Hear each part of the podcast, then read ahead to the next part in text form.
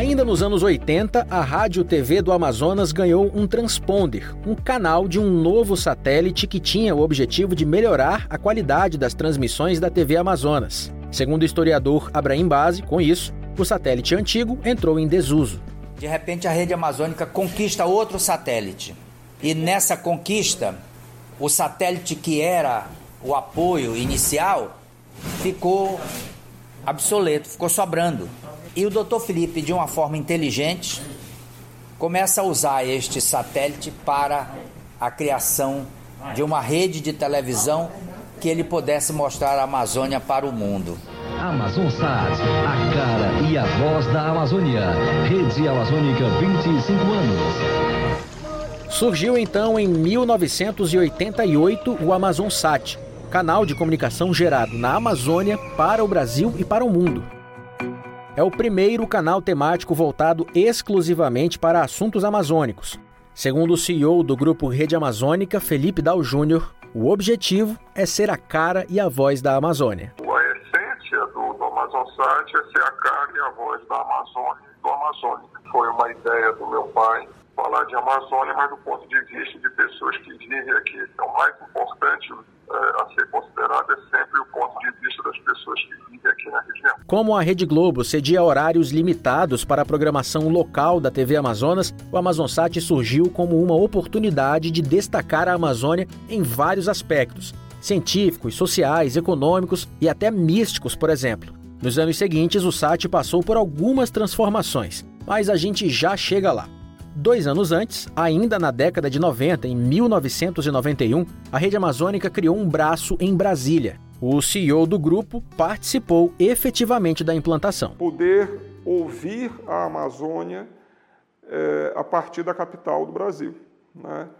Era encontrar não só as pessoas, né, os nossos deputados federais, senadores que representam aí os nossos estados da Amazônia, mas também acompanhar o poder executivo, né, o presidente da República, os ministérios e, e, claro, acompanhar o poder judiciário. Surge então a sucursal de Brasília, filiada à Rede Amazônica, que leva informações da política brasileira para as emissoras da Rádio TV do Amazonas em cinco estados da região norte do país. Hoje, Felipe Dal Neto é o atual gestor da sucursal. Ah, o grande papel da sucursal aqui é ser uma defensora incansável da Amazônia em Brasília.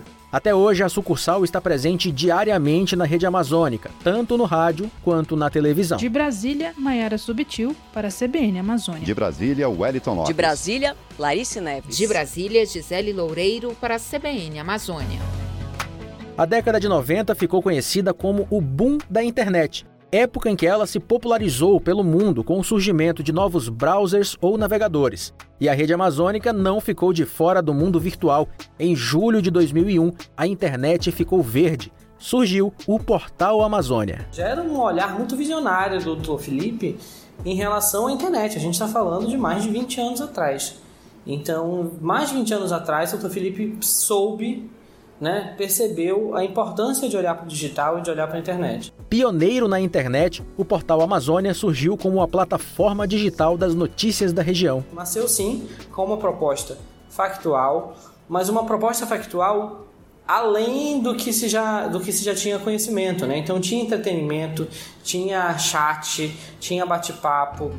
Em 1995, mais uma grande mudança Desde sua fundação, a sede da Rede Amazônica em Manaus ficava na Avenida Carvalho Leal, no bairro Cachoeirinha. A partir de 1995, o grupo se mudou para o prédio em que se encontra até hoje, na Avenida André Araújo, bairro Aleixo. E não podia faltar o discurso do fundador. A TV Amazonas que hoje entregamos ao público é uma emissora inteiramente nova, com equipamentos de áudio e vídeo de última geração e um sistema irradiante totalmente novo.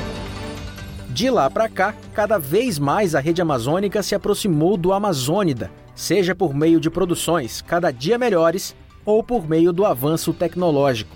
Nos anos seguintes, o grupo Rede Amazônica expandiu suas atividades na internet com a chegada do G1 e do Globoesporte.com. Conversa que fica para os próximos dias. Até lá! Com edição e sonorização de Alisson Peixoto, de Manaus, Patrick Mota Filho para a CBN Amazônia.